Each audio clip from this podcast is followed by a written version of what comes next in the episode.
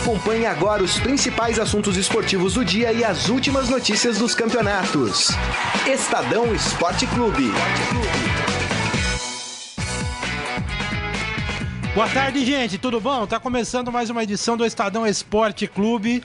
Nesta quarta-feira, hoje, ó, dia importante do futebol, hein? Tem Libertadores, tem Copa Sul-Americana, tem Liga dos Campeões da Europa, muita coisa pra gente falar aqui, né? No, no Facebook do Estadão, facebook.com.br Estadão Esporte. Já mando um abraço para você que tá sempre conosco, acompanhando aqui as nossas discussões. Hoje a gente vai falar de Santos e Barcelona de Guayaquil, 9h45 da noite, no Equador, hein? Tem aqui o time completo do Santos para a gente falar. O Grisa tá até coçando a barba já. né? Teremos outros jogos importantes, né? Esse é, Botafogo e Grêmio. Botafogo e Grêmio lá no, no, no estádio Newton Santos para agradar o, o, nosso amigo botafoguense Jorge Luiz Barbosa, que sempre me corrige aqui, não é Engenhão, é estádio Newton Santos. Então tá bom. Tem Corinthians na Libertadores, na Sul-Americana Sul contra o Racing da Argentina, em Itaquera. Tem Chapecoense e Flamengo na Arena Condá, Esporte Ponte Preta na Ilha do Retiro. Vamos falar da Liga dos Campeões ontem. Tem Fluminense e. Ah, não. E, Fluminense, não, Fluminense LDU, LDU é amanhã. amanhã. E tem. E, e, vamos falar também da primeira rodada da Liga dos Campeões ontem, pelo amor de Deus. O Barcelona enfiou 3 a 0 na Juventus. Olha. E o PSG passeou é. para cima do Celtic 5 a 0 eu, O Chelsea foi um jogo que eu acompanhei bem. O Chelsea massacrou o Karabakh do Azerbaijão. Tudo bem que o time é fraco. Agora, o William, vamos falar disso, Grisa. O William jogou demais ontem. Ó, o Chelsea mostrou força. E hoje tem Real Madrid em campo, tem Liverpool, tem Manchester City, do nosso Gabriel Jesus, nosso Gabriel Jesus, viu, Grisa?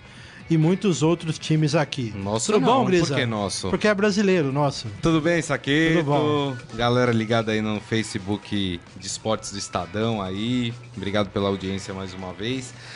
É isso aí, né? Hoje é aquela rodada que, assim, vai ter um monte de gente torcendo contra e alguns torcendo a favor, né? É caso, por exemplo, do Santos, vai ter a torcida contra de São Paulinos, palmeirenses, corintianos. Eu não é... torço contra, não, eu gosto do Santos. E no... é verdade, os caras não acreditam é. em mim. Oh, dá, uma, não, bom dá dia. um alô aí pro Rafael Tudo Boa tarde, Saqueto. Boa tarde, Grisa. Tudo bem? Boa tarde, amigos internautas. Desculpa o ligeiro atraso. Você veio substituir o Robson Morelli? Exatamente. Muito Estamos bom. aqui para debater futebol, informação, bastidores, palpites, enfim. Prazer. Abraço.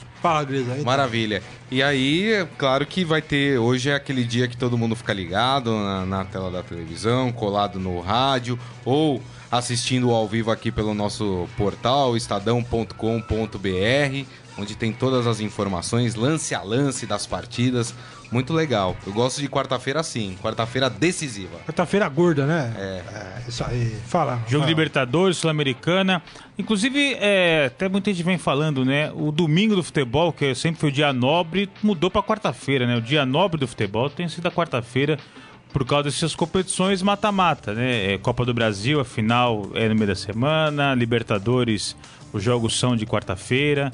Então, o dia nobre do futebol brasileiro é, virou aí a quarta-feira e não mais o final de semana.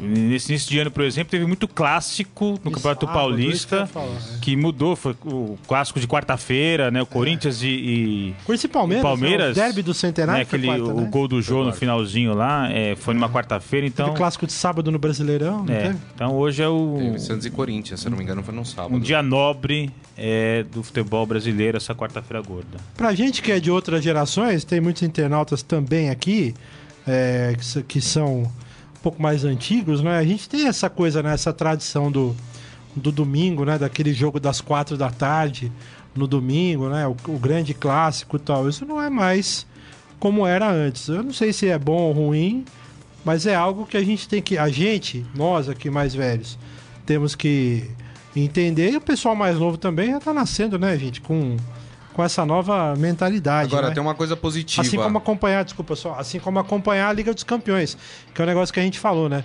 No meu tempo, você não tinha acesso à Liga dos Campeões e é. você não tinha nem acesso aos clubes. Hoje, essa molecada aí já sabe de cor e salteado escalação de times importantes aí da Europa, né? É, e antes de comprar uma camisa de um time brasileiro, sempre compra uma camisa do Barcelona, do Real Madrid, É. Bayern de Ah, Munique, porque Manchester tem mais, né? Você United. conhece, né? É, então. É Meu que tempo não há- tinha essas coisas. Há uma identificação maior com essas equipes, né? Pelo futebol apresentado, por serem potências mundiais, né? Existe um pouco o, o jovem torcedor, né? A garotada que começa a acompanhar futebol agora. Olha um jogo do Campeonato Brasileiro e fala, nossa, que joguinho chato. Vai assistir jogo da Liga dos Campeões, Campeonato Espanhol, é, também a, a Liga lá da Inglaterra, enfim. É Mas, ó, assim. Mas você sabe que antes da gente destacar e começar a falar, é- esse assunto é interessante, né? Porque, de novo, eu vou reforçar. Meu- gente, eu tenho 46 anos. No meu tempo, começo da década de 80, principalmente, né? Que é quando eu era menininho ali, né? Antes da Copa de 82, não tinha essa facilidade nem de informação, nem de comprar camisa. Você ia numa loja, não tinha nem camisa, por exemplo, a gente que é paulista, você não via nem camisa de clube de clubes de outros estados assim facilmente para comprar. É. Não era, de, não era desse jeito. Você tinha lá as dos clubes grandes, de São Paulo, e, e nada mais. E olha lá, hein? E tem efeito também do, do videogame, né? Hoje Videogame, a garotada né? joga muito videogame, então é, joga com esses times da Europa, né? Tem muito brasileiro também lá, né? É, então isso também tem um efeito aí nessa questão do, do- do- do- das torcidas dos clubes. Agora tem uma coisa positiva, Fala, antes da gente começar a falar dos jogos específicos. E dá um alô pros nossos o- E dá um internautas. sa- também aqui um alô pra galera. É, tem uma coisa boa na Libertadores, nas quartas de final agora e também na Sul-Americana. Não teremos aquele vácuo de um mês e uma partida para outra. Quer dizer, a partida acontece a primeira hoje ou amanhã, né? Dependendo do, do time. E na semana que vem teremos a partida de volta, ou seja, vai manter aí o clima quente dependendo dos resultados de hoje, o que é muito bom, porque aquele vácuo de um mês entre uma partida e outra é um absurdo, né? É verdade. Ô, Grisa, aí os Vamos nossos dar um internautas. abraço aqui no pessoal. Um o Daniel Pereira Gomes sempre com a gente aqui, mandando um abraço. Diego Preto falando Dali Murici, tá todo mundo empolgado, querendo que o Murici volte. Ah, esse é um assunto pra falar. O hein? Thiago Stefanelli falando que hoje é goleada pro Santos 1 a 0 é, a, Clau, a Cláudio, a Cláudia. Dia nobre por causa da TV, ela que paga a conta dos clubes. Final de semana todos têm outros compromissos, novos tempos. É verdade, É, né? Quem faz tempos. a tabela do campeonato é a televisão, né, hoje em dia. É verdade. E, e pro nosso querido Márcio Douzan aqui, saudações coloradas, que vai secar muito o Grêmio hoje, eu tenho certeza. Dozan que fazem, o, o Internacional perdeu a, a- a liderança da Série B no Clássico Gaúcho na semana passada, né? Mas agora vai ter do Alessandro de volta aí nesse jogo, no próximo jogo diante do Figueirense. O Inter vai subir, né? Acho que agora o E- Inter eu entrou que- numa. eu acho que vai subir e como campeão da Série B. É, o time começou muito mal, né? Agora se recuperou. Então não conseguiu conquistar uma gordura aí na ponta da tabela por conta disso que acabou perdendo a liderança aí na, na última rodada. Mas eu acho que o Inter vai subir bem, não vai passar o sufoco, por exemplo, que o Vasco passou no passado, né? Que o Vasco, Ah, o Vasco garantiu acesso ficou, só na última rodada contra o Ceará, jogo apertadíssimo no Maracanã. Eu acho que o Inter não vai passar esse sufoco e, e vai subir sem grandes problemas. Muito bom. Vamos começar falando de Libertadores da América pelo Santos, Carlão. Você prefere esse hino, né? E- é, eu não lembro qual que é o que dá azar. Tem um que quando a gente coloca aqui dá azar. Não, os dois dão azar pra vocês Colo- e tal, Mi- aí mixa, é- mixa com outro aí, Carlão, então. Vai, pra não ter dúvida. Pelo amor de Deus, que hoje tem que ganhar.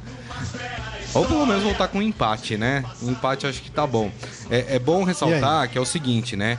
A gente veio do vácuo de um mês da- das partidas de oitavas de final, né? O Santos jogou acho que no dia 10 de agosto o jogo da volta contra o Atlético Paranaense.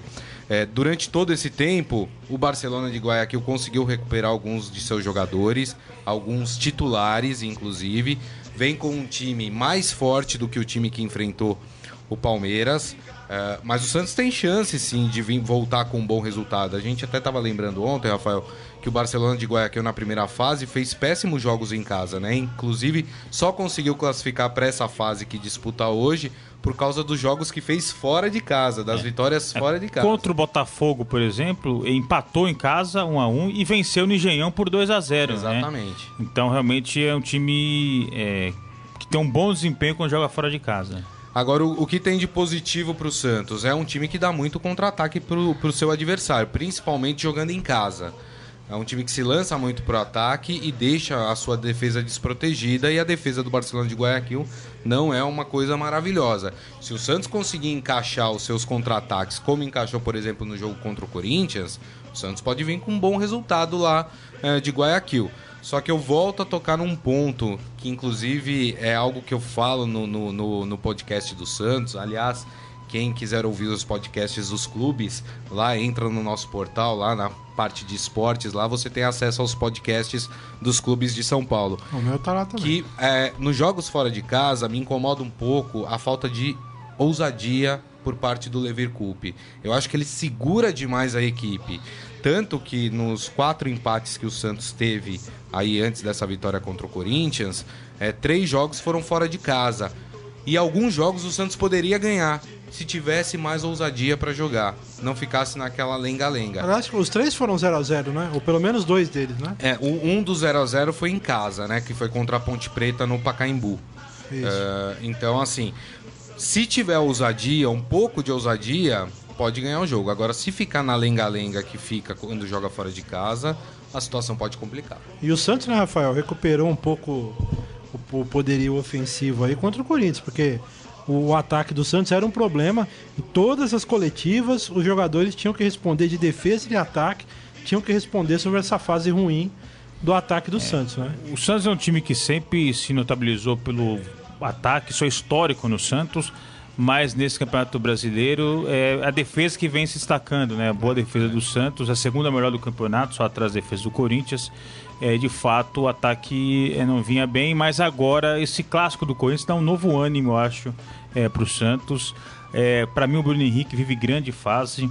É, ele contra o Fagner foi muito bem. Olha que o Fagner é um lateral de seleção brasileira e ele passou por cima do Fagner, atropelou o Fagner. O Fagner sofreu ali com a marcação é, com o Bruno Henrique, então acho que ele é uma boa opção aí para o Santos a partida de hoje à noite contra o Barcelona em Guayaquil. É, eu acho que vai ser um jogo muito difícil, é, pelo que o Barcelona jogou contra o Palmeiras.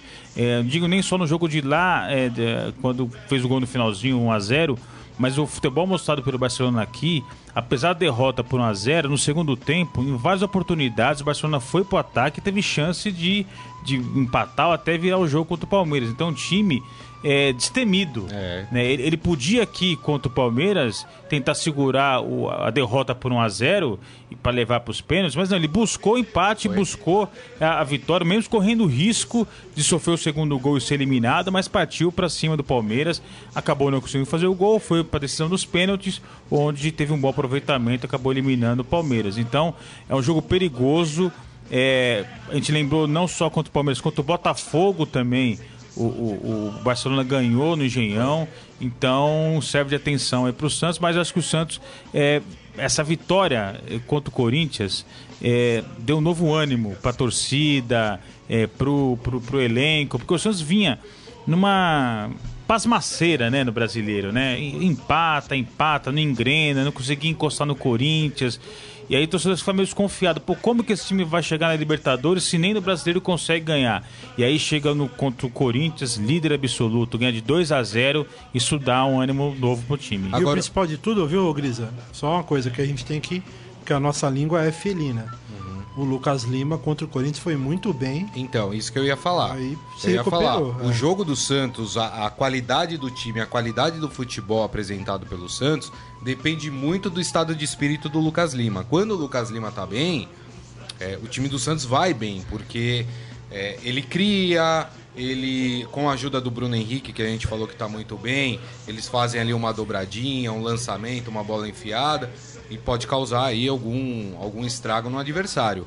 É, mas tudo passa pelo estado de espírito do Lucas Lima, que a gente nunca sabe como é que vai estar. Tá, né? Tem, tem jogo que tá bem, tem jogo que não tá. O Lucas Lima não fazia um gol há cinco meses, é. né, no Campeonato Brasileiro. O último foi contra o São Bento no Campeonato Paulista. Então Nossa, ele não fazia um gol há cinco meses. É, e aí fez aquele gol contra o Corinthians, não só pelo gol, mas pela atuação que ele teve de maneira geral. Então, por isso que eu acho que esse clássico é importantíssimo é na sequência da temporada do Santos. Porque o clássico pode ficar marcado aí pela é, volta por cima do Lucas Lima, pela volta por cima dos atacantes, enfim. Então acho que pode ser um marco aí na temporada do Santos, essa boa atuação contra o Corinthians. Ah, uma, uma, última informação sobre o Santos ontem. Vem completo, né? O Oi? Santos. O Santos vem completo, não, né? Não, o Copete não, não joga, tá, ainda tá sentindo uma lesão uh, que sentiu na partida contra o Corinthians. E o Levir Coupe já disse que o Thiago Ribeiro é que será o substituto. Eu acho um erro, porque o Thiago Ribeiro não vem bem na, na equipe do Santos. Mas é um cara experiente. Na substitu... Sim, é experiente, mas eu acho que talvez, se o Santos for apostar no contra-ataque, talvez um jogador de mais velocidade seria o ideal. Tem o Bruno Henrique ali pelo lado esquerdo, poderia ter um Vladimir Hernandes pelo lado direito, por exemplo, para puxar melhor o contra-ataque, ou até mesmo um, um, algum atacante da base que o Leverkusen tem ali. O Thiago Ribeiro não tem entrado bem. Ele foi vaiado, por exemplo, contra o Bahia. Eu lembro num jogo aqui no Pacaembu, que ele substituiu o Copete. Ele, nas partidas que ele entrou, geralmente ele entra no lugar do Copete. Ele tem sido vaiado. A, a torcida não tem gostado da atuação dele. De fato, está muito abaixo do que ele já apresentou mas é a opção do Leverkusen. Então, com isso, o Santos deve ir a campo com Vanderlei no gol, Zeca, David Braz, Lucas Veríssimo e Vitor Ferraz. No meio de campo, MM Alisson e Renato. Ele não gosta, ele falou que ele não gosta que chame ele de MM Alisson, que ele parou de fazer faltas duras já. O, no ataque, Lucas Lima, Bruno Henrique, Ricardo Oliveira e o Thiago Ribeiro. É, o David Braz volta à equipe, né? Ele que cumpriu suspensão contra o Corinthians, né? Jogou o Gustavo Henrique. Então hoje o David Braz volta é, de suspensão e o Gustavo Henrique fica no banco. Isso. Não sei se é bom ou não pro Santos, mas enfim, né? Tudo é. bem. É que o problema é que o, o, zagueiro que tem reserva do David Braz é o Luiz Felipe. O Luiz Felipe tá voltando agora, né? De, de lesão, uma lesão longa aí, quase um ano ele ficou parado. É, voltou até bem, né? Ele substituiu o Gustavo Henrique contra o Corinthians e não comprometeu o jogo, né? Jogou é. bem o Luiz Felipe. Mas é um jogador que ainda está adquirindo aos poucos seu ritmo de jogo. Muito bem. Deixa eu dar um alô aqui para o pessoal. Tem, tem, um, tem um pessoal perguntando da Marília Ruiz. Gente, a Marília volta conosco amanhã. Amanhã, né? Ela vai ficar conosco agora, vocês já sabem, tá, tá por aí. Ela tá fazendo um programa também no Band Esportes e é um horário é, parecido, então ela não vai ficar com a gente nas segundas e nas quartas. Isso. A partir da semana que vem. Amanhã ela estará aqui conosco, então, a Marina Ruiz, respondendo aqui o Carlos Alberto Lemes e o pessoal que está perguntando. Eduardo Benega falando que a gente é chinelo. Não, não é, na não. Na verdade, acho que ele tá chamando a Marília e o Morelli de chinelo. É, não, né? mas é compromisso. eu, né, eu sou um defensor de Robson Morelli. O Robson Morelli nunca chinela. Você puxa saco, hein, Não, não é. Ele isso. fica vendo, depois o chefe assistiu o programa lá e fala. É, isso aí tem alguma coisa por trás. É, aí, certo, viu? Jorge Luiz Barbosa tá perguntando de Botafogo. Daqui a pouco a gente vai falar aqui de Botafogo e Grêmio. Aliás, já já, só dar mais um alô aqui pro pessoal o Thiago Stefanelli também. Ô, Douzan, grande. É, Ouça a voz da experiência aqui, tá puxando seu saco aqui, é, ó. Claro, falou Você que falou o, bem do Inter, que o Inter vai ser campeão Mas peraí, voz da experiência, eu não sou mais velho aqui. Não, mas é o Douzan que tá falando. Tá se referindo a você. Então. Não, mas você falou do Inter. Mas eu não tenho problema, eu já... A gente, depois dos 40, tem que assumir algumas coisas na vida, né? A idade já chegou e não tem mais jeito. É, não é, Carlão? Fala a verdade. Não, né? Certo, muito bem. Vamos aproveitar então, o João Carlos Mendes também conosco aqui. É, em homenagem ao Jorge Luiz Barbosa, vamos falar desse clássico Grêmio e Botafogo, começando pelo Alvinegro Carioca. Botafogo, Botafogo, campeão desde 1900. O Botafogo, gente, vai ter jogadores importantes de volta. A gente falou disso aqui ontem, Rafael. O Joel Cali, zagueiro argentino, é, também o, o João Paulo e o Lindoso, o Rodrigo Lindoso. São jogadores que estavam machucados e vão jogar essa partida aí contra a equipe do Grêmio. É, o Botafogo, você acha maldade? Já dá para colocar o Botafogo como um time forte? Ou porque na verdade ainda fica aquela coisa do Botafogo, parece que não, o Botafogo não consegue provar nunca, né? É, que está no mesmo patamar de outros clubes importantes. E eu não estou nem falando de elenco aí, eu estou falando de de, de, é, de, de, Não sei se tradição é o termo, mas o Botafogo parece que perdeu alguma coisa nos últimos anos e não consegue recuperar isso. Isso é maldade e o Botafogo já se livrou disso ou não? Não, o Botafogo passou por sérios problemas, aí, rebaixamento, é, dívidas imensas. Que ainda existem, né, É, então ele está num processo de reconstrução. É, e você não pode exigir tanto assim de um clube que sofreu tanto assim nos últimos anos. Então, nesse processo de reconstrução, o Botafogo faz uma campanha, ao meu ver, surpreendente esse ano. Chegou na semifinal da Copa do Brasil, quando foi eliminado pelo milionário Flamengo, que gasta milhões aí para contratar jogadores de peso. É, hoje está nas quartas de final da é, Libertadores com um elenco é, não tão caro quanto, por exemplo, o Palmeiras, que está eliminado. Está na briga aí, ali pelo G6 do brasileiro. Então, que, se não conseguir a vaga, é, se não for campeão da Copa do, do- da Libertadores, pode garantir a vaga no ano que vem é, pelo Campeonato Brasileiro. Então, acho que o Botafogo vem cumprindo muito bem o seu papel. Acho que ao final da temporada, quando a gente tem aquelas eleições, aquelas votações né, de melhor treinador do ano, eu acho que o Jair Ventura concorre ali em condições de igualdade com o Carilli, independentemente se o Carilli vai ser campeão ou não brasileiro. é, mas pelo elenco que o Botafogo tem, chegar numa semifinal de Copa do Brasil e chegar numas quartas de final de Libertadores é um trabalho muito bom. O elenco é limitado, a gente não, não tem estrelas. O Botafogo ganhou agora é, do Flamengo no final de semana com o Roger, destaque da equipe. O Roger que não foi bem na Ponte Preta, não foi bem no, no São Paulo, quer No dizer, Palmeiras. no Palmeiras e hoje tá lá no Botafogo, lá decidindo o clássico contra o Flamengo. É, então, acho que há de se sacar. É, eu acho que o Grêmio tem um time melhor, tem um ligeiro favoritismo, mas eu vejo um duelo equilibradíssimo aí entre Grêmio e Botafogo. Botafogo totais condições de avançar para a semifinal da Libertadores. E esse ano, né, Gris, o Botafogo tava me lembrando aqui, é, perdeu, acho que teve duas baixas importantes que a gente tem que destacar. Uma delas é o Camilo, que foi pro Inter, e, e a outra é o Montijo, né, que veio... Não nos esqueçamos que o Montijo veio com essa pecha de ser a estrela do Botafogo, Pra né? ajudar na Libertadores. E acabou se contundindo e encerrou a carreira. Só que ne- nesse mesmo caminho, o Grêmio teve uma perda grande também, o Pedro Rocha, né? O atacante. Ah, mas vocês acham que é Ó, assim? Eu, a- eu acredito. na- nas partidas que eu assisti do Grêmio, eu inclusive acho que o Pedro Rocha estava sendo mais importante do que o Luan. O Luan era o goleador, é o cara que fazia o gol. Mas É as jogadas de contra-ataque, quem puxava, quem fazia jogadas de efeito, quem clareava pro Luan, era o Pedro Rocha. Então, essa foi uma grande perda pro Grêmio. E o Grêmio, na, na única partida que fez sem já o Pedro Rocha, que foi contra o Vasco, perdeu. Então, assim, eu acho que o Grêmio perdeu um pouco do seu poder ofensivo com a saída do Pedro, Pedro Rocha. Em relação ao Botafogo, eu acho que o que ficou é, muito na cabeça do torcedor, principalmente do Botafogo, foi as péssimas partidas contra o Flamengo nas semifinais da Copa do Brasil. O, Botafogo não jogou absolutamente Nos nada. dois jogos. Nos dois jogos. Eu acho que E- o Botafogo foi meio medroso nos foi, dois jogos. foi. É, foi. Talvez a estratégia de jogo do Botafogo seria sair no contra-ataque, é, tendo em vista que o Flamengo tinha um, tem um time melhor, poderio ofensivo maior, e o Botafogo talvez apostasse no contra-ataque, mas não funcionou.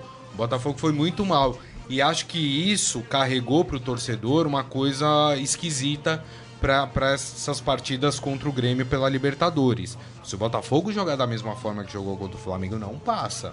O Botafogo precisa propor um pouco mais o jogo. E, e tem a pressão grande em cima do Grêmio. Porque a maneira como o Grêmio vem tratando o Campeonato Brasileiro é obrigação o Grêmio ir bem na Libertadores. Porque o, o Grêmio jogou a toalha já no, no Campeonato Brasileiro, essa história de time alternativo, não consegue jogar duas partidas seguidas. Então, a maneira como o Renato Gaúcho vem tratando o Campeonato Brasileiro é obrigação o Grêmio jogar bem a Libertadores, porque senão já foi eliminado da Copa do Brasil. Dizer, de nada adiantou poupar o time brasileiro, caiu na Copa do Brasil. Se cair também na Libertadores e com o Campeonato Brasileiro o time sete pontos distantes do Corinthians, é um fracasso total. Então, se o time tinha possibilidade de ir bem em três competições é, e pode não ir bem em nenhuma. Então, a pressão total em cima do Grêmio pelo time que tem, pelo elenco que tem, pela maneira que vem tratando o Campeonato Brasileiro. Ó, deixa eu dar um alô aqui pro pessoal. Manda. O Jorge Luiz Barbosa, o nosso botafoguense aqui, ele de fato ele fala o Botafogo foi covarde contra o, o Flamengo, mas ele acha que o Botafogo vai jogar melhor contra o Grêmio. Inclusive, ele acha que o Botafogo vence hoje. Eu também acho que o Botafogo Acho vence hoje hoje também. também. E ele agradeceu o respeito pelo Botafogo. O Botafogo é gigante, O né? Botafogo é gigante, É mas assim, quando o mas time é tá inegável numa- que o- É. a última década, desculpa Sim. cortar, Gris, é inegável que o Botafogo, depois, principalmente no final dos anos 70, não manteve em campo a história maravilhosa que construiu até esse período, né? Sim. Jairzinho, o Gar- enfim, Paulo Garrincha, César Caju, Paulo César Caju, Zagallo. Zagallo. E O, o- Botafogo não manteve, Daniel precisa Pere- se recuperar. E o Daniel Pereira Gomes lembra de uma informação importante aqui, que o Grêmio também não vai contar com o Luan no jogo de hoje, que ele se machucou num treino. É. Né? Então, quer dizer, não tem Pedro Rocha, que foi vendido, e não tem Luan machucado. É, o Grêmio mais perde fraco. bastante com isso. O, eh, fora esses dois jogos, os confrontos aí eh, dos brasileiros, teremos também nesta quarta-feira o clássico argentino, São Lourenço e Lanús, lá no novo gasômetro, às 7h15 da noite, mando do São Lourenço. E teremos ainda na quinta-feira Jorge Wilstermann e River Plate, o jogo lá na Bolívia, também às 21h45. Os dois jogos aí que completam esta fase de oitavas de final, de quartas de final, perdão, da Copa Libertadores da América. Vamos falar de Corinthians, hein, gente? Vamos? Joga hoje. O Corinthians joga hoje em Itaquera, às 9h45 da noite, contra a equipe do Racing da Argentina, pelas oitavas de final da Copa Sul-Americana. É, não terá Guilherme Arana, talvez é o pior desfalque, né, o, o Rafael? Como é que você vê o Corinthians hoje? É, o ânimo do Corinthians também para disputar essa Sul-Americana. A gente fala que não e tal, mas vai chegando nas fases mais decisivas, vai apertando para ganhar, É. né? É, o Corinthians vai com o time titular, Vai com o time titular, é, como o Saqueto falou, não tem o Guilherme Arana porque ainda se recupera de lesão, mas os demais jogadores que têm condições clínicas é, serão escalados pelo Carilho. O Corinthians deve decidir só mais pra frente se vai priorizar ou não uma competição. Depende da gordura que tiver no brasileiro, depende é, de como vai estar no campeonato na Sul-Americana. Eu me lembro de 2015, quando o Corinthians estava na liderança do brasileiro e na Copa do Brasil. Perdeu de 2 a 0 do Santos, jogo de ida lá na Vila Belmiro, e abriu mão da Copa do Brasil, porque no entendimento de diretoria, comissão técnica, seria muito difícil reverter a- o placar 2 a 0 contra o Santos, sob o risco de lesionar jogador e aí perder o brasileiro também. Então, o Corinthians foi com um time reserva contra o Santos na, na partida de volta é, e o- concentrou forças no brasileiro e foi campeão brasileiro em 2015, lá sob o comando do Tite. Então, a diretoria, e- a diretoria e comissão técnica vão fazer essa avaliação no momento certo, se deve priorizar uma competição ou outra, é, dependendo aí de como o Corinthians estiver, tanto no brasileiro como na Sul-Americana. Mas falando da partida de hoje, o Corinthians joga pressionado, porque no Campeonato Brasileiro, das últimas quatro partidas, perdeu três, é, mantém aí sete pontos de vantagem, porque o Grêmio vem também decepcionando, mas há pressão extra no time. É, o Corinthians fez aniversário, né, 107 anos, no dia 1 de setembro, mas essa vai ser a primeira partida em Itaquera desde o aniversário do clube. Então, inclusive, a diretoria tem preparado ali é, festa, algumas homenagens é, ao, ao aniversário do Corinthians de 107 anos. Então, isso também ajuda a dar um caráter, um peso maior para o jogo. Porque mesmo que a Sul-Americana não seja a prioridade, né, todo mundo sabe que é uma competição na, na América do Sul de segundo nível, que a primeira competição é a Libertadores, é, o Corinthians precisa vencer hoje para mostrar que está vivo, para mostrar que não perdeu o gás. Porque tem jogo já no final de semana importantíssimo contra o Vasco pelo brasileiro. O- o- Agora eu acho, ah, viu, fala. Saqueto, que essa, essa Sul-Americana, obviamente, que é um campeonato secundário, né? É diferente da Libertadores que a- as equipes priorizam. A, a Sul-Americana não, não é pensada dessa forma. É a, pode é a se Série B dos tornar- campeonatos é, sul-americanos. mas É. pode se tornar um campeonato muito interessante, porque você tem aí Fluminense, você tem Flamengo, você tem Corinthians, então nas fases mais agudas da, da- tem o Racing, o Racing que, que é um time é, tradicional Tradicional. sul-americano. É, você pode tem o Independente também aí, o Independente que já inclusive garantiu a sua vaga para a próxima fase, já vencendo o Atlético Tucumã. É, você pode ter aí alguns confrontos nas fases mais agudas bem interessantes, bem legais. Você pode ter um confronto Corinthians e Flamengo, né, Fluminense e Esporte, assim, ou até Racing e Independente. Então, assim, a gente tem algumas partidas que podem ser muito interessantes no- na fase mais aguda. O Corinthians vai a campo com Cássio, Fagner, Balbuena, Pablo e Marcial na vaga do Arana, Gabriel e Michael, os, os eh, volantes, e Jadson, Rodriguinho e Romero no meio, e o Jô à frente, o artilheiro Jô. O, eh, você falou um negócio importante, o Racing é um time de tradição na Argentina. Não é qualquer time. Tu pode não ter hoje um elenco é, do mesmo nível aí de River Plate, de Boca, né? Os dois principais times argentinos, principais em termos de tradição e de títulos. Sim. Mas é um time que eh, os brasileiros devem respeitar também, né? É, então, é, é, eu vejo esse, esse jogo de hoje, Corinthians e Racing, muito sob o aspecto emocional. Assim como o clássico é, fez muito bem pro Santos no, no- no domingo, esse jogo pode fazer bem pro Corinthians. Porque o Corinthians tá meio com a moral meio baixa, né? Depois de três derrotas em quatro jogos no brasileiro, tem aquela dúvida: será que o time vai ter fôlego? Será que vai dar sequência? Será que é, o Corinthians vai, como diz o Renato Gaúcho, vai despencar é, no, no campeonato? Então o Corinthians precisa fazer uma, uma boa atuação hoje para dar demonstrações para o seu torcedor que tem condições aí de manter o, o nível apresentado pelo turno brasileiro e conquistar o nacional. Só também. uma informação sobre o Racing, o campeonato argentino começou há pouco, né? Tem duas partidas só. O Racing, nesse momento, é o quarto colocado do campeonato argentino. E o que chama atenção é que tem uma vitória e um empate. O empate foi contra o São Lourenço, na casa do São Lourenço. Então, quer dizer, é uma equipe que precisa tomar cuidado. Não, É, não dá Não. pra achar que vai ser tranquilo pra passar. Deixa eu dar um alô para mais internautas aqui. é, e inclusive vai ser o nosso próximo assunto aqui. O Jorge Luiz Barbosa tá mandando um alô pra gente. No entendimento dele, ele que é botafoguense, de 79 a 87, o Botafogo se apequenou. Eu também acho. E nos anos 90 e 2000, tirando os títulos cariocas, o Botafogo tem o título brasileiro de 95 contra o Santos do Grisa, que foi um ano para o Botafogo excepcional, aquele ano de 95, do Túlio Maravilha, né, do, do, do Pantera, Sim. que era um time importantíssimo do Botafogo. O goleiro na época, o Wagner, né, que era muito. Era, foi um dos melhores goleiros. O foi Gotardo talvez a melhor temporada. time também? O Gotardo acho que era. Depois ele foi para o Jorge Luiz vai nos ajudar. Depois ele foi para o Cruzeiro, foi ser campeão no Cruzeiro, né? É, então. Em 97. O Acho que Gonçalves, zagueiro. Gonçalves, é. É, a- Que chegou à seleção brasileira naquela Sim, época. é. Ah, o time do Botafogo, talvez aquele tenha sido aí o, o último grande time do Botafogo, né? É. De ponta que o Botafogo É. conseguiu fazer. Mandar um abraço aqui pro Diego Preto, também conosco. É, e o Mário Ferrari tá dizendo aqui: bom almoço com informações de esporte. Hoje tem reunião, é o próximo assunto nosso. Hoje tem reunião de membros de torcida, o Ferrari é São Paulino, sócio torcedor e diretoria do tricolor. Bom, de um lado, é, sim, pois mostra a união agora em todos os setores, pode mudar a atitude dentro de campo, é o que ele entende, né? Mas quem sofre e paga ingresso é o torcedor. É o que ele entende aqui, o Mário Ferrari. E o hino do tricolor?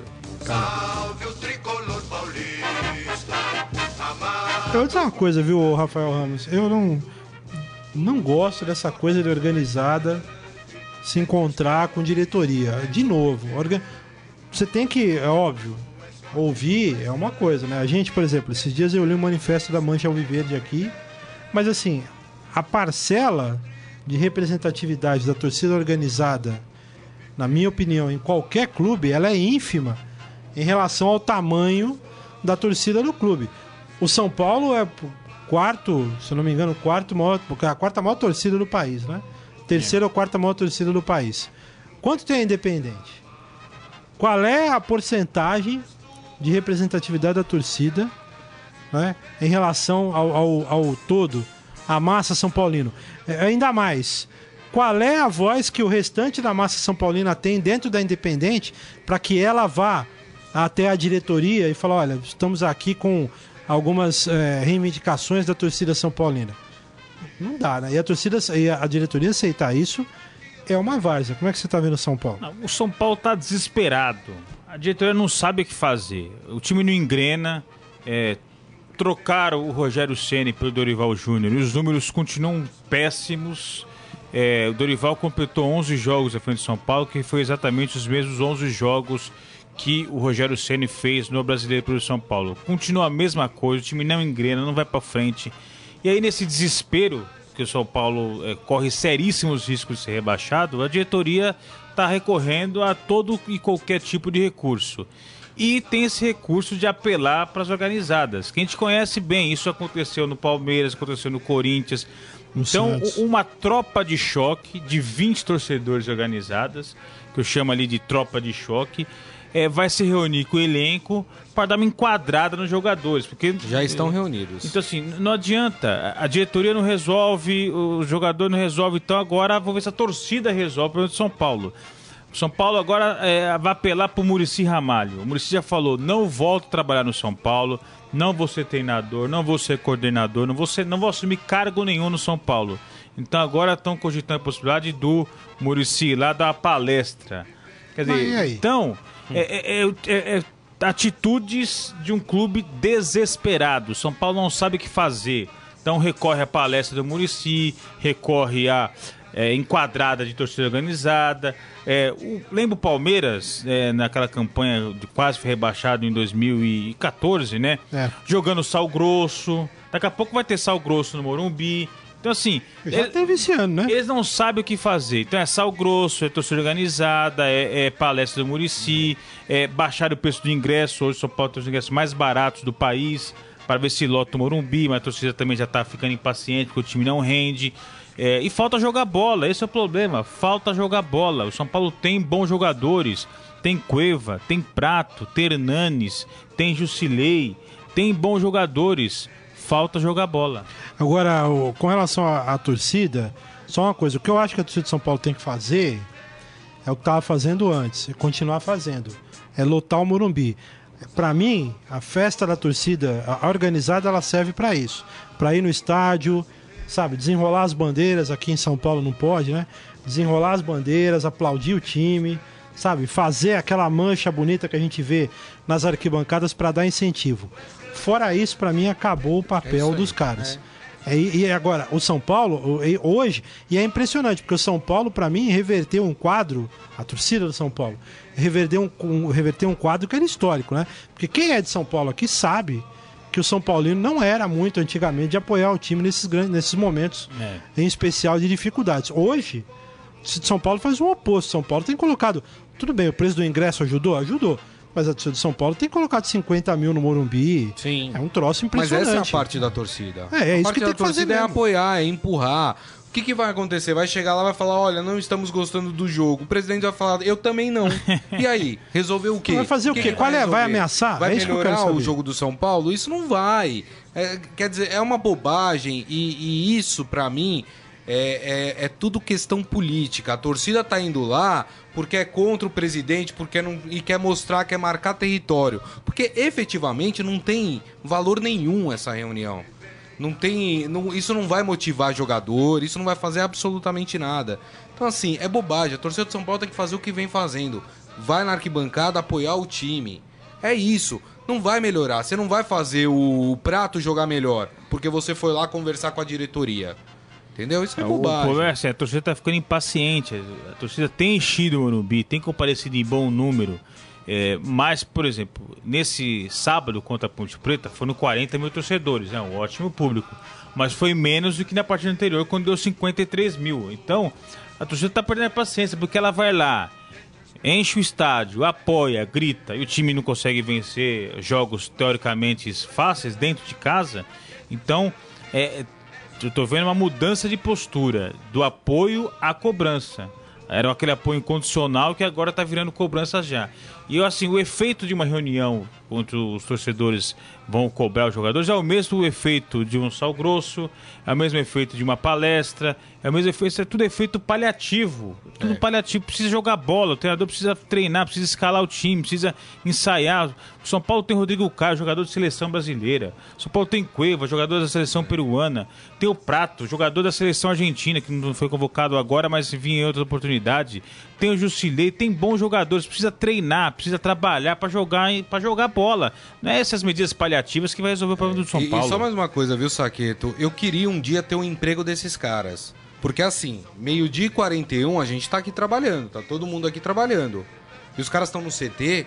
Que trabalho que esses caras têm? O que, que eles fazem da vida, esses Mas o- caras? o em- a gente sabe que o emprego deles é Não é? ser de torcida Então, organizada. assim, né? né, gente? É, é, é complicado, viu? Não, não foram muitos torcedores, tá? Pelas imagens que foram registradas aqui, tinha ali seis, sete torcedores. É, a- não teve uma massa, acho que, Te- te- acho que não. é a cúpula da torcida. Então, exatamente. Eles teriam autorizado a entrada de 20 torcedores, que é a tropa de elite, que é né, ali a tropa de choque das organizadas que vão lá é, conversar com os jogadores de São Paulo. Então, não, não foram todo mundo, foram selecionados alguns ali para dar uma enquadrada no jogador. Lembrando que já teve invasão ao CT já, né? Ano passado É, teve. é, invasão ao CT, roubaram material lá dos jogadores, quer dizer, e não resolveu nada, né? São Paulo continuou jogando mal. Exatamente, ó. Aqui o pessoal falando sobre esse assunto. Manda. O João Carlos Mendes. Ah, César, nosso amigo e mestre Rogério Battistini. É o professor Batistini, pô. Disse que o São Cientista Paulo não político. cai por nada. É, Será? ele falou. Olha, Ah, eu, eu ainda acho que o o São Paulo acabar. não cai, mas que tá fazendo de tudo pra cair, isso tá. O Eduardo Benega, Tá seguindo a cartilha. Várzea. É, o Daniel Pereira Gomes também aqui falando sobre a reunião dos torcedores do São Paulo com os atletas. O mais engraçado nessa história é que torcedores comum é, que tenta ir assistir e apoiar os caras nos treinos, os caras barram. Mas a torcida organizada que vai lá só pra apurrinhar, os caras abrem os portões. E é verdade. É pressão, Se você, né? torcedor de São Paulo, quiser ir hoje e falar, ah, eu queria dar uma olhadinha no treino, posso? Não, você não pode entrar. Mas sabe por que o isso cara aí? que vai lá apurrinhar, ele pode. Mas é muito simples, porque se a gente for lá como torcedor comum, no São Paulo, nos nossos clubes, nos clubes que a gente torce, o cara não vai se sentir coagido, intimidado. O cara vai falar, cala a boca, gordo, vai pra casa aí você. Agora, se é um cara da Mancha Alviverde, no caso, ou da Independência, o cara olha e fala, peraí, vamos conversar com esses caras aí que o buraco aqui é mais embaixo. Coação. E outra coisa, que São Paulo tem feito coisas que a gente sabe que não tem resultado prático nenhum. Agora baixou a lei do silêncio lá, né? É, então. Nenhum jogador da entrevista. É a cartilha. Nenhum jogador da entrevista mais. Eu até estava conversando com o Márcio Azevedo, nosso companheiro aqui da equipe de esportes. Ele cobriu, acompanhou o Corinthians em 2007, quando você foi rebaixado. Ele recordou. Também teve lei do silêncio naquela campanha de rebaixamento do Corinthians em 2007. Então, jogador não dá entrevista, vai fazer a bola entrar no gol, vai fazer a defesa sofrer menos gol. Quer dizer, vem- vem tomando medidas que não tem efeito nenhum. Efeito nenhum. E a última agora é essa aí de jogador não dar entrevista mais. Ah, e outra coisa. A- é, se chegar mais pra frente, São Paulo não reagir, torcida invadir CT, quebrar as coisas, Não vem reclamar. presidente reclamar, falar, ah, eles invadiram, quebraram tudo, não sei o quê. Abriu o precedente. A partir do momento que você abriu o precedente de receber, você sabe que os caras podem fazer Ô, o que eles querem. Só uma coisa, sobre torcida e eh, sobre essa relação de jogadores com a imprensa, isso é fato e pra mim piorou é, do final da década de 90, dos anos 2000 pra cá. O, o fato é o seguinte, o jogador, isso ninguém gosta de ser criticado, isso faz parte, mas assim, o jogador de futebol, ele não entende essa relação direito. Então é muito legal quando as TVs ou as rádios vão fazer aquelas matérias para levantar a bola, aí vai lá com o Ricardo Oliveira e tal, ou sei lá, para citar o do Santos. né? Mas tem jogador de todo time que adora fazer matéria engraçada. No Palmeiras tem um monte. Adora fazer matéria engraçadinha com a TV e tal, né? Pra aproveitar apelido, essas coisas todas. Aí quando o bicho pega, fica putinho com o repórter ou com determinada equipe esportiva, aí não quer falar com os caras.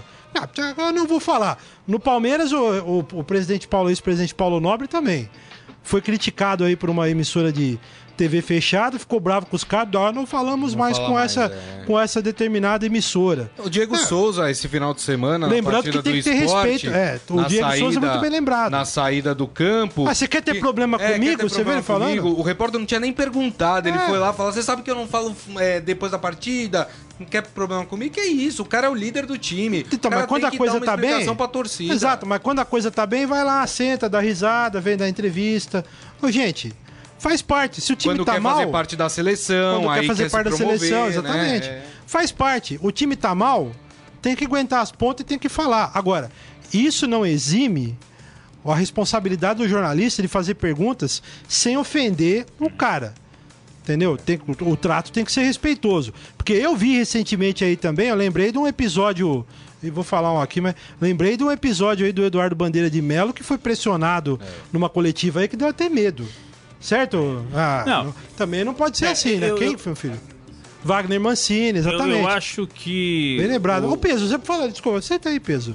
O momento fera tá Eu- vindo. Eu aí, acho o que Peso- jogador, dirigente, se- se quer atender a imprensa, atende. Se não quer, não atende. Ninguém é obrigado a falar com, com, com outra pessoa. Ninguém é obrigado a falar com quem não gosta. Mas não ache que isso vai fazer o time jogar mais bola. Essa que é a minha questão. Que às vezes usam esse tipo de, de situação como justificativa para o time jogar mais futebol, para apresentar um futebol melhor. Não é. A, a- a pessoa pode falar com quem que ela quiser e não falar com quem que ela quiser também. Não tem problema nenhum. Ah, não, não falo com A, não falo com B, não atende jornalismo. Acho que isso é direito de cada um. Mas achar que isso vai fazer o time jogar mais futebol, aí já está extrapolando to- todos os limites. Muito bem. Vamos fazer o momento fera, não? Agora, no Estadão Esporte Clube, Momento Fera.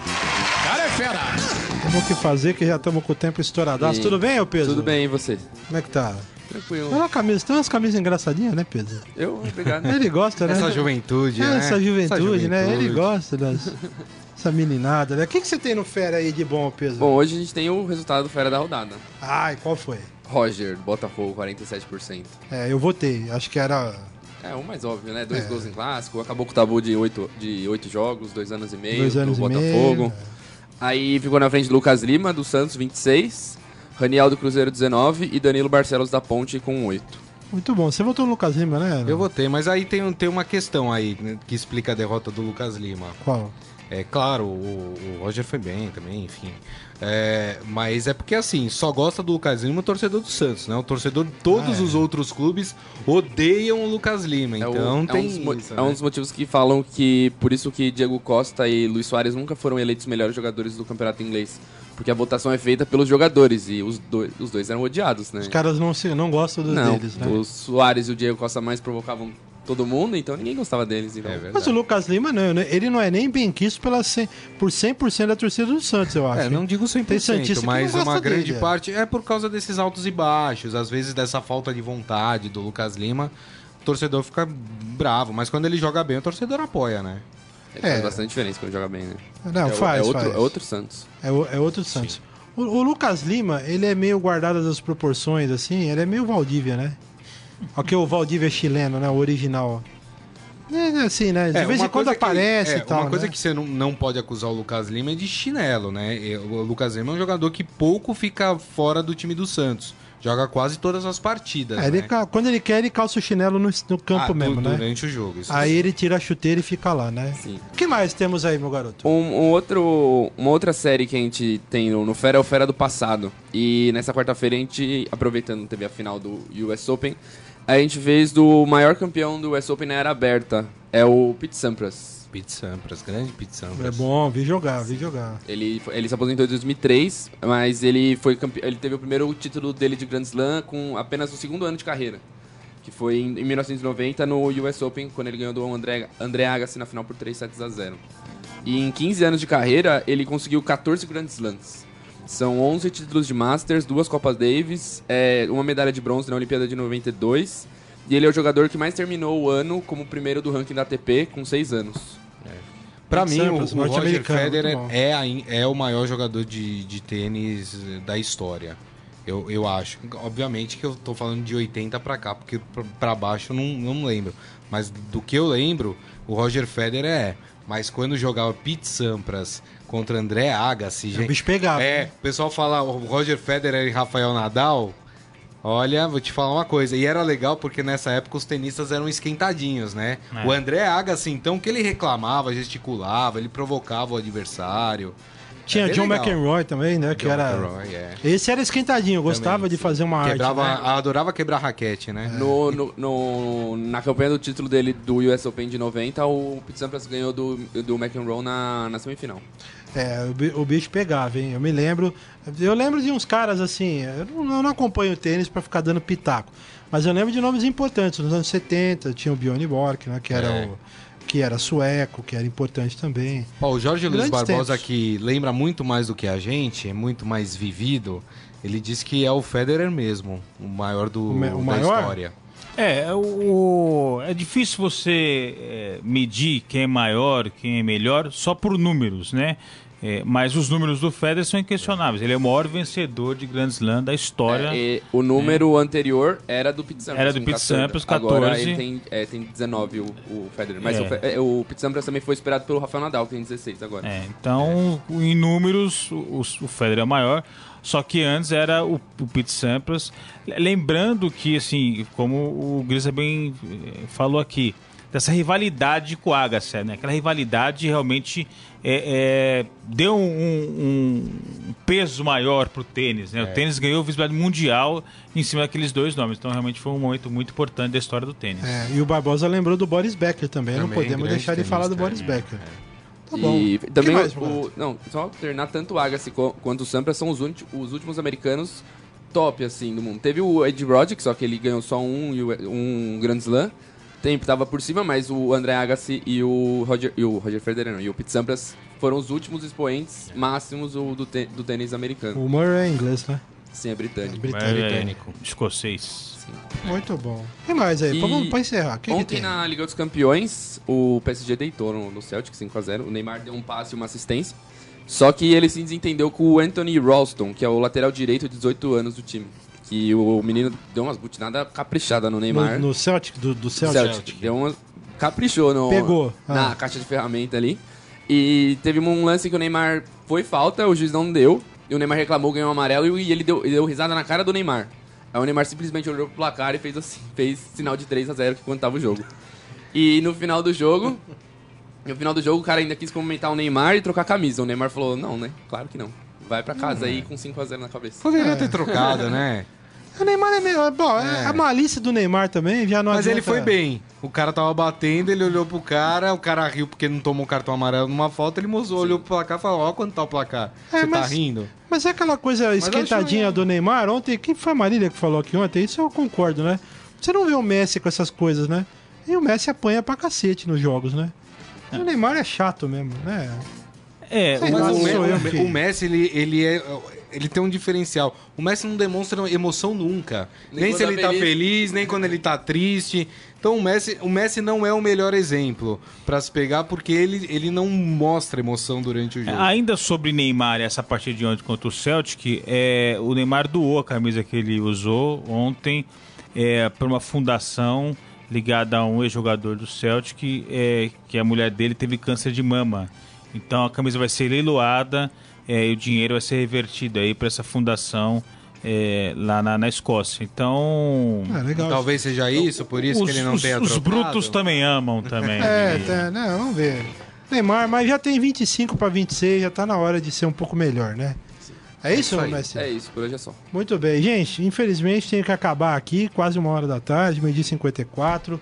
Obrigado, Rafael, Grisa, o Peso. Obrigado, Carlão, que está aqui conosco. Gente, amanhã o Estadão Esporte Clube estará de volta. Né? Eu volto segunda-feira, viu? Eu- Como vocês vão porque eu tenho, uma, eu tenho uma folguinha aí. Então. Chinelo, assim? hein? É, tem uma folga. Chinelo não, meu Eu, garoto. eu nunca tenho essas Eu folgas. tenho, tenho. No Valdívia? Não, Valdívia, você não fala assim comigo não, hein, Peso? Você me respeita que você, ó... Olha, você viu o Me peso? respeita, tá não é assim. tá peso, hein? Aí, ó. Dá um jeito aí, Rafael. A gente começou o programa aqui falando que isso aqui travou a experiência, É, mais então. velhos. Tem que respeitar os mais velhos. Tá, pô, não é assim. Tá bom. É, tô de olho em você. Falar, viu, Carlão? Tamo bem, viu, Carlão? Quase, já fui melhor. É, corta o microfone. Gente, obrigado pelo carinho, Valeu, pela gente. companhia. Amanhã o Estadão Clube está de volta. Tchau. Tchau, tchau. Você ouviu Estadão Esporte Clube.